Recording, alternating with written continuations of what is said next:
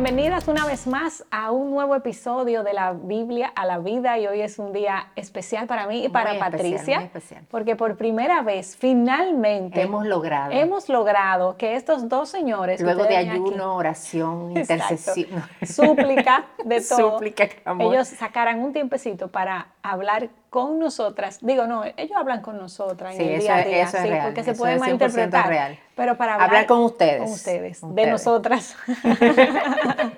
Pues yo voy a hacer ligeramente una presentación de nosotros. Sí, sí, bueno, claro. Pues eh, mi esposo, el pastor Héctor Salcedo, eh, tenemos ya ve- 19. 19 años de casado, dos hijos, uno de 15 que se llama Elías y uno de 11 que se llama Daniel.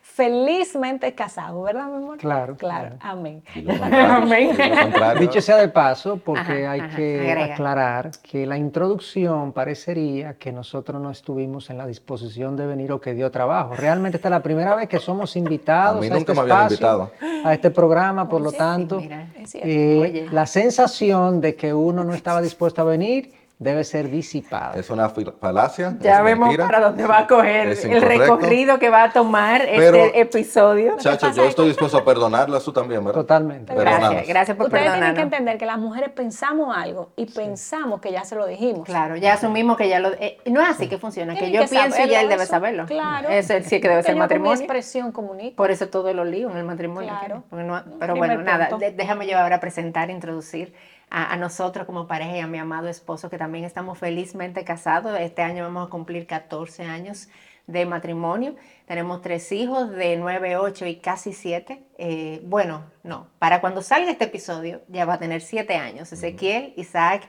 y María Esther. Y tenemos perros también, tres. No cometan ese error de tener tres perros. Ay, lo ¿Cómo digo. lo lo. Y mi esposo, claro, se llama Jairo Namnú, pastor de Piedra Angular. Ahí está. ¿Mm? Así que estamos son. felices. Bueno, Y te amo. Felices. Ay, Ay, yo también dime te amo. algo. Mira. Ay, Dios. Tú, Chacho lo que hizo fue pelearle a Charlotte, yo digo que te amo. Sí, mi amor. Miren, Está aprende bien, ahí. está bien. Él es natural. bueno, brevemente, di, Chacho, ¿cómo tú diste con, con- conmigo? Con ¿Cómo me esta pieza, conociste? esta Bueno, perla. ¿cómo- ¿Cómo, no? tuviste el privilegio? Esta perla. la Sí, ¿cómo nos conocimos? Eh, fue en la iglesia, en nuestra iglesia, la iglesia eh, Bautista Internacional. Era un día de bautismo, un miércoles, y yo no te había visto en la iglesia. Ya la iglesia tenía quizás como 200 personas en ese momento. O sea que había personas que pasaban desapercibidas y yo te vi bautizándote. Recuerdo que estaba en la parte de atrás de la iglesia y vi como el grupo de todos los que se estaban bautizando y te vi, te ubiqué. Mm. Había algo que, un brillo, una especie Lo de... sé. Sí, yo eh, entiendo. No era que estaba sudada. No. Sí, sí, sí, sí, había algo, había una especie de brillo que yo noté y me, me llamaste la atención, evidentemente, y luego ese mismo domingo el próximo domingo, pues me acerqué a ti en la iglesia y entablamos una conversación, nos, nos, nos- nos intercambiamos contactos y salimos, eh, creo que un domingo en la tarde, a comer helados, Wow, fuimos al cine. Cine. Exactamente, y de ahí continuamos hacia una amistad y de ahí continuamos hacia una relación y aquí estamos Y aquí 19 estamos. años después. Así Exactamente. es. Ay, Qué qué, lindo. linda historia. Ustedes, hay que apagar el aire de vez en cuando ¿Cómo para que el sudor. Que haga, haga brillar. Solteros, presten atención. Mójense, mójense. Ay, Eh. Patricia me persiguió en la universidad. Esa la es siempre la de- versión de, mi- de Jairo. Sigue. Ya, termínate. Eh, no, nosotros estudiamos la misma carrera. Ajá. Gracias a Dios, eh, yo era creyente, ella también, y estábamos en un grupo donde no había muchos creyentes. Entonces, siempre yo tenía una pregunta sobre algo difícil de la escritura o de la Biblia. Eh, Patricia era como la que sabía más Biblia. Ya no es Y así. era, era como donde yo podía ir, que me pudiera dar como más profundidad y demás. Pero ella tenía un problema, que era que en la universidad ella era bien aburrida. Ella no hablaba con nadie, no compartía, se quedaba sola en una esquinita comiendo dorito y chito y no hablaba con nadie, comiendo papitas. Leyendo. Yo, Eh, y- o leyendo, exacto, y no compartía con nadie. una cosa edificante. Entonces ella me llamaba la atención espiritualmente, pero de ninguna otra manera. Y un día al final de la carrera de ella, yo le, ella me lleva un, cuatro años, ella dice tres. Tres. Son tres años. Tres y algo. Y al final de ella terminando, yo la, la invité a una cena que teníamos eh, nuestro grupo. Y ella me dijo que está bien, pero que la pasara a buscar por la iglesia. en la, en la IBI, que, era, que fue nuestra iglesia, por, una iglesia por 15 años, su iglesia por 20, eh, y es la iglesia que planta piedra angular. Entonces yo la paso a buscar, ella estaba dirigiendo a los adolescentes, eh, estaba dando los anuncios al final, y cuando yo llego ya está haciendo chistes y está compartiendo. La Patricia que tú no conocías. ¿Quién es esa? ¿Quién es esta muchacha que está haciendo chistes y todo eso? Entonces, al conocer ese otro lado de Patricia, que no era solo la serie que comía chitos y, Y leía. y Ya, ya son chitos, ¿eh? eran doritos Y do- antes, yo- para que Dorito y vean. Chitos, eran Vean, yo nunca comía chitos. Al conocer esa, ese otro lado, dije, hmm. Y eso fue por ahí como por junio, y en diciembre iniciamos una relación, Oh, wow. y nos casamos el próximo diciembre. Muy bien. Hasta el sol de hoy, hasta que la muerte nos separe. Si Dios lo si permite. Dios lo permite, ¿verdad que sí? Así. Entonces déjame aprovechar, ¿verdad? Que estábamos hablando nosotros. La idea con este episodio es que vamos a estar compartiendo algunas preguntas relacionadas a nuestros matrimonios, eh, donde queremos que nuestros esposos sean los que más hablen. Y nosotras vamos a agregar, vamos a aportar, pero ustedes ya tienen 11 episodios, ¿verdad? O- O, más o menos por ahí escuchándonos a nosotras, queremos que los escuchen a ellos también. Entonces, comenzando con esa primera pregunta que quizás pueden Es comenzar Chacho. ustedes, Chacho. ¿Cuáles han sido eh, los mayores retos en su matrimonio? Eh, bueno, eh, el matrimonio siempre tiene retos, eso quizás es, el, quizás es un principio que deberíamos eh, dejar dicho. Todo matrimonio, independientemente de la madurez emocional y espiritual de, de los cónyuges, siempre tiene eh, desafíos y dificultades y cosas que trabajar, aspectos a crecer. Eh, y depende de la etapa, yo te puedo decir al principio fueron estos retos, luego más adelante fueron otros, luego más adelante fueron otros, o sea que yo voy a hablar en términos generales, quizás los mayores, eh, considerando que siempre hay retos y cosas que mejorar a lo largo de la, de la relación. Y recuerdo que cuando nos casamos, de hecho en la relación de noviazgo, Charla y yo eh, tuvimos en algunas ocasiones ciertos distanciamientos porque yo tenía dudas por la diferencia de edad que hay entre nosotros, que yo le llevo nueve años, yo tenía dudas en ese momento de si realmente ella era la persona que yo quería conmigo y, y de hecho eh, tuve dudas y luego lo hablamos y luego nos pusimos de acuerdo. A pesar de que hay una diferencia significativa, yo noté en ella una madurez importante y una madurez que me, me convenció que sí, que podía seguir. Pero eso sí representaba un reto al principio de nuestro matrimonio porque éramos, eh, había mucha diferencia de edad y también Charvela era relativamente nueva en la fe. Yo tenía muchos años como creyente, ella no, o sea que ella era más joven que yo en términos de su caminar de, de fe y en términos también emocionales. Entonces yo diría que eso produjo eh, diferencias en la manera como nosotros abordábamos la vida en sentido general.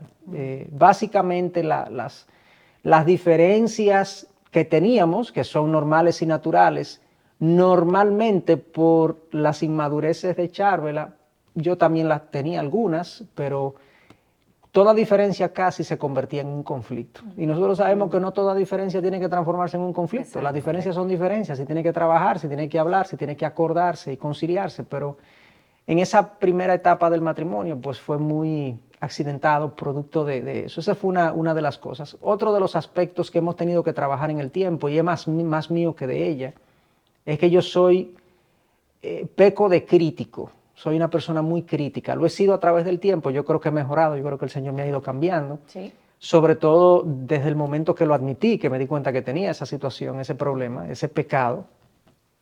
Le requiero mucho al otro. Y eso creaba un ambiente en la casa como de poco estímulo. Porque lo que estaba bien no se reconocía, pero lo que estaba mal sí se observaba. Y era yo, básicamente, el culpable de esa situación. Entonces eso se, se, se- se tradujo en una no muy buena relación con Charola, no muy buena relación con mis hijos.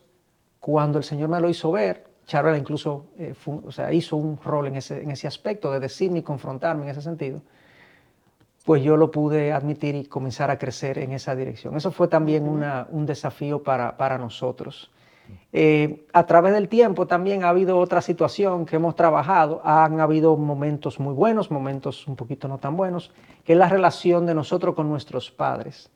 Eh, tenemos padres que en general respetan nuestra casa y nuestros límites y nuestra, nuestro gobierno, Pero ahí ha habido también cosas que conversar, tanto del lado de Charvela, que viene de una casa de ascendencia árabe, donde hay un, un entendimiento de la familia más patriarcal, eh, y en mi casa también que somos, vivimos muy, muy unidos y a veces como que los límites no están bien, bien dibujados.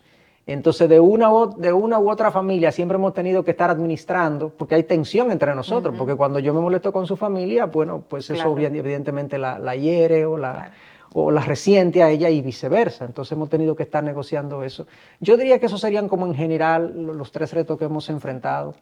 Y hay otros que, que no quiero mencionar por razones de tiempo, pero siempre hay. y el punto es que esto es un proceso de transformación para toda la vida. Así es. Así es. Totalmente de acuerdo. ¿Y ustedes?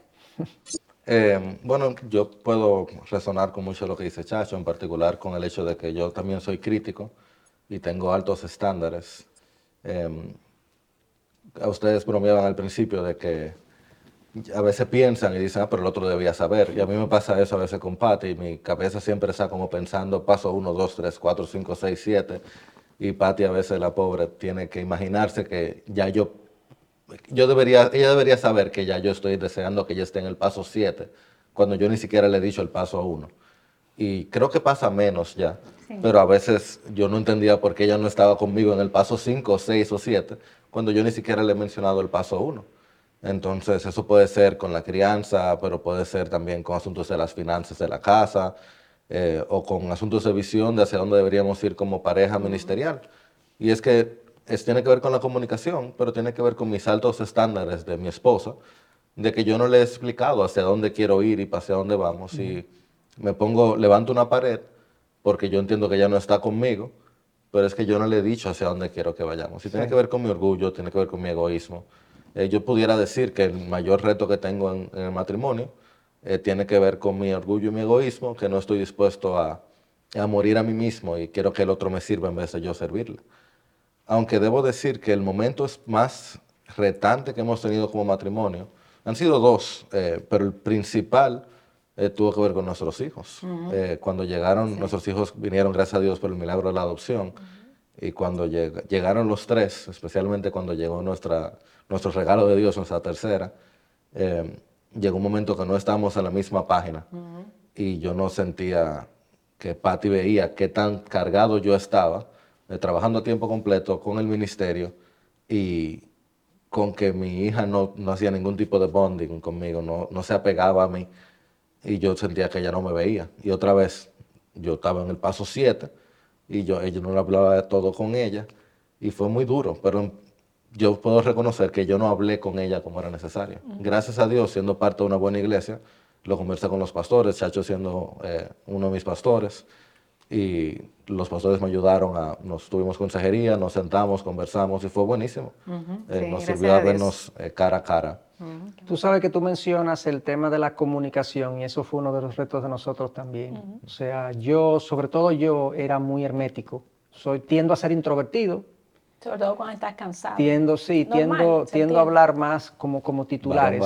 Yo era como una persona de, que me comunicaba, pero con titulares, parecía un periódico. Eh, pocas palabras, a veces obviaba ciertos artículos, pero yo, yo entendía que yo comunicaba bien. Pero ¿Cómo te fue hoy? Bien, en, sin comunicar mis emociones. punto, punto. Pero en comunicar mis emociones eh, y cómo me sentía eh, y qué yo estaba viendo, eso me costó. Y a través del tiempo, Charvela me lo, me lo observaba, ella se notaba esa distancia, la sentía y yo cuestionaba de por qué ella se sentía así, porque al final, ¿qué tú quieres que yo te diga? Yo soy así, pero al final el yo soy así nunca es una buena respuesta. Precisamente somos de una manera, pero debemos ajustarnos y morir a nosotros. A la imagen de Cristo. Para amar al otro de una manera que sea perceptible para el otro. Y tú sabes, ah, perdón. No, solo quiero brincar ahí porque el, hombre hombre eh, no habla, dicen, ¿verdad? Pero el hombre hombre es Cristo. Y es sorprendente cuánto Cristo estuvo dispuesto a conversar. Claro. Hasta de cómo se sentía hasta de cuánto él anhelaba estar con sus amigos. Y no hay hombre o más hombre que Cristo. Entonces, eh, como hombres nos toca hacer un esfuerzo de poder comunicar un poquito más de qué sentimos eh, y estar dispuestos a ser vulnerables. Eso no es pecado, y más con nuestras esposas que tanto lo anhelan. Claro. iba, a decir que, que, es muy interesante lo que pasa con nosotros también en esa parte de la comunicación, porque em, Jairo es bien comunicativo, o sea, en el sentido de que Contigo. Jairo conmigo, él habla mucho de su corazón, de sus sentimientos, yo soy más reservada. Entonces, para nosotros fue un reto porque cuando Jairo me hablaba de absolutamente todo, yo era más un poco parecida a Chacho, con mi comunicación y la manera en la que hablaba o compartía, era como más limitado. Y, y yo sé que para él eso fue un reto eh, de mi parte, entenderte. porque para que se generara conversación, él tenía que hacerlo. Eh, yo era más limitada en mis respuestas o lo que compartía.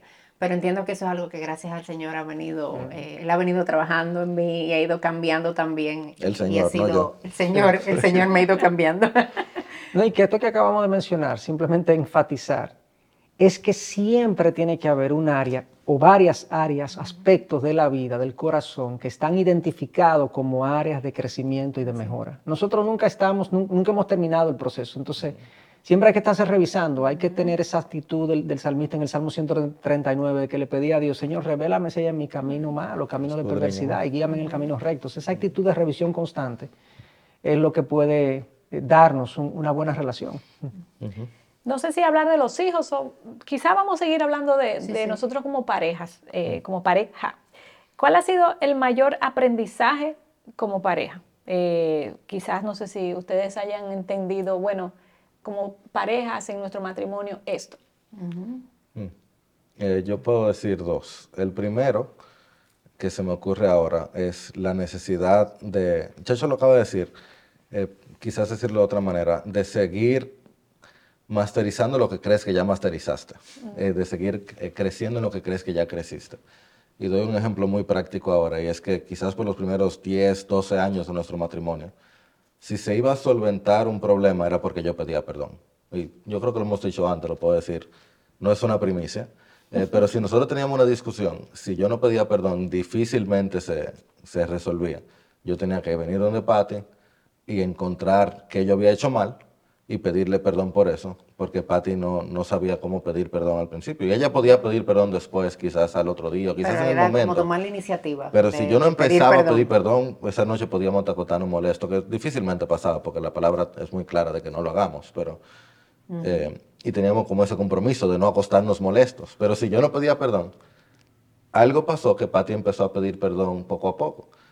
Y en la medida que ella empezó a pedir perdón, yo empecé a, a dejar de pedir perdón.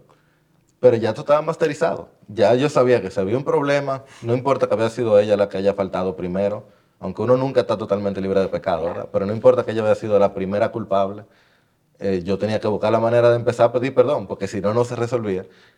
Y hasta hace como un, fue hace un par de años, estábamos en la casa donde vivimos ahora, que Patty me dice, antes era tú que pedías perdón, pero nota que ya no.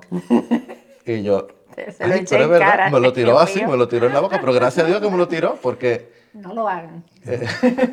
yo no creo que tú lo hiciste de mala manera. Ella Yo no me lo sé cómo hizo- fue, pero... Yo no lo recuerdo como algo malo, yo lo recuerdo como Ah, bueno. algo necesario. Ah, pues está bien entonces. Ella lo hizo de buena manera, como lo recuerdo. No fue como, como estrellándomelo en la cara, fue, fue como diciendo, pero nota. He crecido. Eh, no, y fue como nota, como tú estás dejando de. Fue como una buena reprensión, fue como un, un estímulo hacia las buenas obras que yo había dejado de hacer. Entonces me está diciendo, mira como ya tú no pides perdón. Y a mí se me hacía difícil creerlo, porque estoy hablando por lo menos 10 años de nuestro matrimonio. Era yo que pedía perdón. Y de pronto yo había dejado de pedir perdón. Entonces, eh, es la necesidad de aún aquello que tú crees que estás firme, tenga cuidado. No creer, eh, cre- eh, para no ser que caiga. Y lo segundo, y esto no tiene que ver con el matrimonio, pero todavía no. Si tú eres nueva pareja y estás casado con un creyente, no creas que tú pasaste porque ya el matrimonio está corriendo bien. Los hijos son más difíciles que el matrimonio.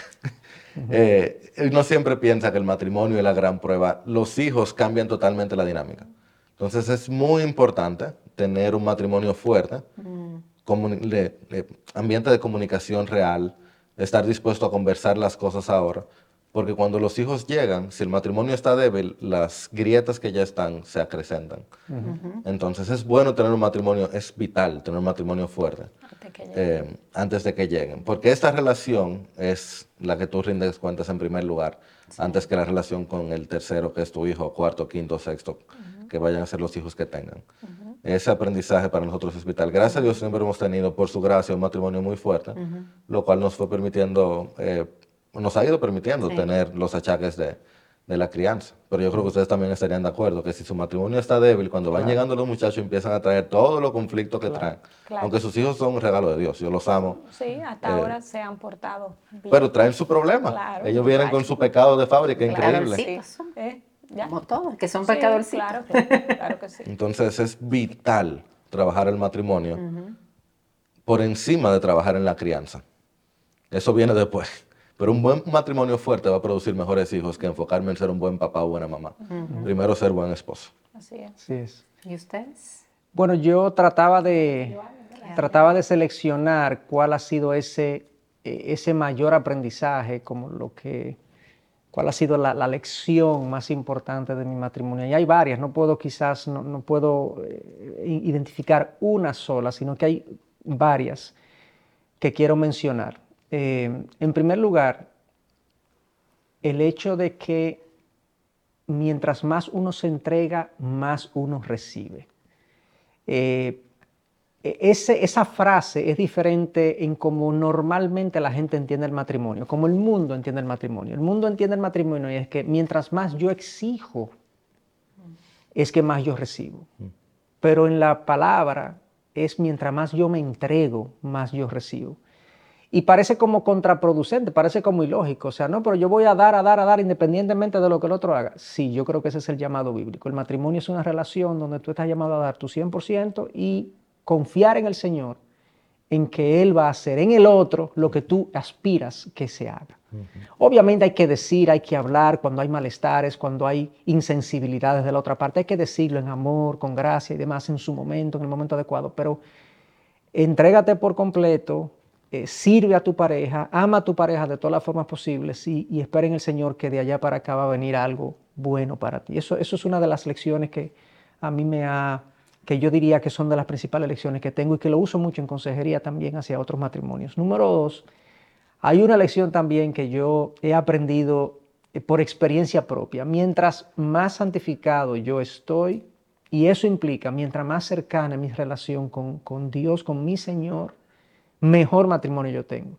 A veces nosotros queremos ver el matrimonio como algo bueno, como una especie de técnicas de que, mira, haz esto con tu pareja, haz esto con tu pareja, háblale de cierta manera. Típicamente, cuando tú le preguntas a la mayoría de la gente cuáles son los problemas principales de la relación matrimonial, la gente dice, la comunicación.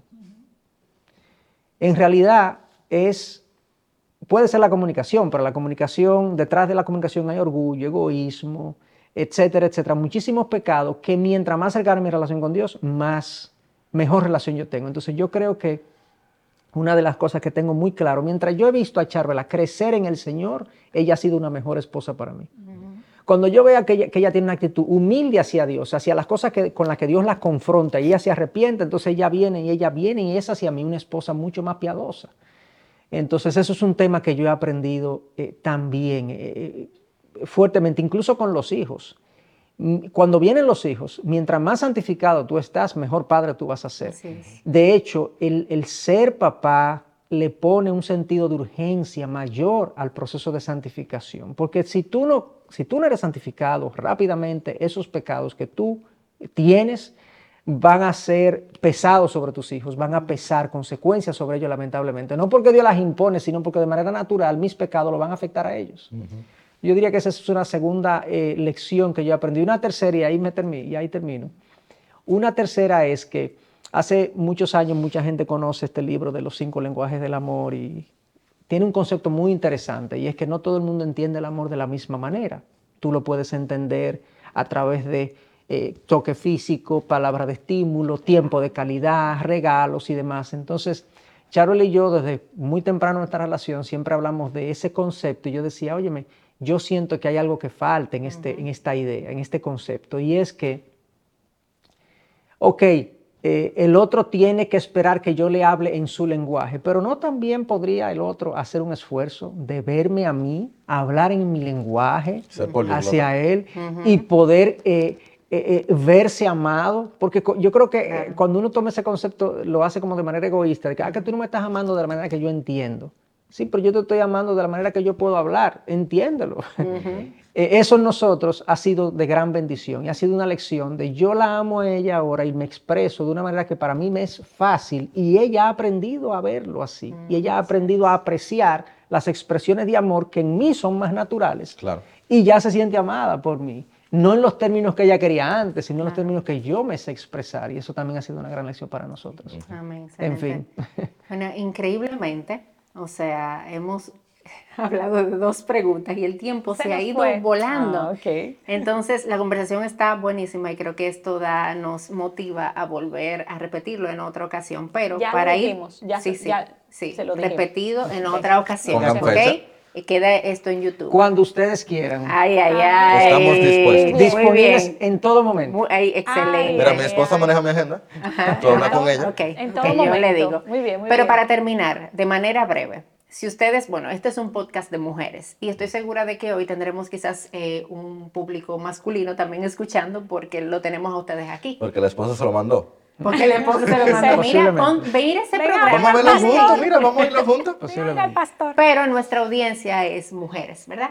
¿Qué ustedes como esposos pudieran decirle como un consejo final a esas esposas que están escuchando estos episodios? A las esposas, o sea, ustedes como esposos, ¿qué pudieran decir?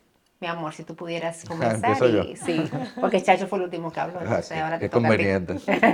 Eh, lo primero es darle- darte las gracias, eh, amada esposa, por servir a tu esposo. No es fácil, tienes un rol eh, complejo, dado por Dios, un regalo, pero no es fácil el, el ser ayuda idónea. Y de parte de los esposos, yo te doy gracias por estar ahí, por servir en medio de una sociedad que te dice que libérate y haz lo que quieras. Hacer lo que quieras nunca da libertad. Gracias a Dios por las normas que Él nos da en la Escritura. Así que gracias. Eh, recibe de parte del Señor aliento por cumplir el rol que Él te ha dado. Eh, te diría que trates, si puedes, de proveer algún tipo de espacio libre en tu corazón para tener conversación con tu esposo y preguntarle, mira, ¿cómo puedo servirte mejor? Eh, ¿Cómo podemos crecer juntos? Pero ¿cómo puedo servirte mejor? Pero tienes que estar libre en tu corazón primero. Porque, te voy a decir la verdad, da miedo. O sea, a mí me daría miedo que mi esposo me diga, mira, hay algo que yo te puedo servir si no fuera porque yo sé que ella genuinamente tiene ese interés. Puede parecer como una trampa. Eh, yo aprendí el otro día con Patricia tanto, que estábamos dando una consejería en casa, una pareja, ya eran una de la mañana, y luego de que hablamos de tantas cosas y pensamos que había un breakthrough, eh, y ya lo puedo decir porque ya esta pareja lo sabe, ya lo hablamos. La, la esposa dijo, ay sí, ay sí, wow, sí, es verdad, gracias, gracias por decirme tanto. El esposo cambió el semblante y se tira en el mueble de la casa. La esposa le dice, no, mira, vámonos, que tenemos que irnos, mira, ya yo estoy muy cansado, vámonos, vámonos, vámonos, vámonos. Y, y yo nada más miré a Patricia y ella miró y ella me dice, sí, yo hablo con ella después. ella no se dio cuenta cuán controladora y cuán, cuánto estaba manipulando y, y aplastando a su esposo. Y eso era justo de lo que habíamos recién hablado con esta pareja y ella me le había pedido perdón por eso. Así que si tú estás dispuesta a seguir creciendo, en tu corazón da un espacio libre y luego exprésale a tu esposo, hay algo en lo que no te estoy sirviendo. Sí, pero primero, prepárate en tu corazón delante del Señor para tener esa conversación, porque es difícil y es complejo. Pero el Señor nos dice también que para eso estamos juntos, que nos necesitamos unos a otros, eh, porque uno solo se cae, pero viene el otro y lo levanta. Así que ser- eh, luego de darte las gracias, te animo a que prepares tu corazón para hablar con tu esposo y ver si hay algo en lo que puedes eh, seguir creciendo. De manera breve, porque Jairo se tomó el tiempo Jairo que tomó me correspondía, De nada. eh, pero me dio la oportunidad de pensar un poquito en lo que quería Claro, decirle a la esposa. claro. Realmente hay muchos mensajes que uno quisiera dejar, eh, pero sí hay un área en la que eh, el ser humano y las mujeres en particular van a tener que resistir, es en esta fuerte tendencia a definir el valor de una mujer en función de su productividad económica o en función de sus logros profesionales. Yo le diría, eh, lo de Jairo está excelente al interior de la casa y demás, pero en la manera de pensar de la mujer trata de ser, de estar firme en las convicciones, que el valor de una mujer no lo determina su productividad profesional o económica o sus logros fuera de la casa, sino que el hogar le otorga y le imprime a la mujer un valor extraordinario. Proverbio 31 dice que la mujer que es alabada en la casa, eso es un tremendo logro y Dios aplaude a la mujer que es alabada por los, por los que están en la casa, su esposo, sus hijos. Vive de tal manera que tu esposo y tus hijos te aplaudan. Amén. Bueno, Amén. corto tomando, pero tomando pero todo esto, todo esto. Bueno, pues nos despedimos. Gracias a ustedes y gracias por el compromiso Sí. de hacer una segunda parte de esto. ¿verdad, Patricia? Nos despedimos para una en una próxima entrega vernos de, de la Biblia a la vida.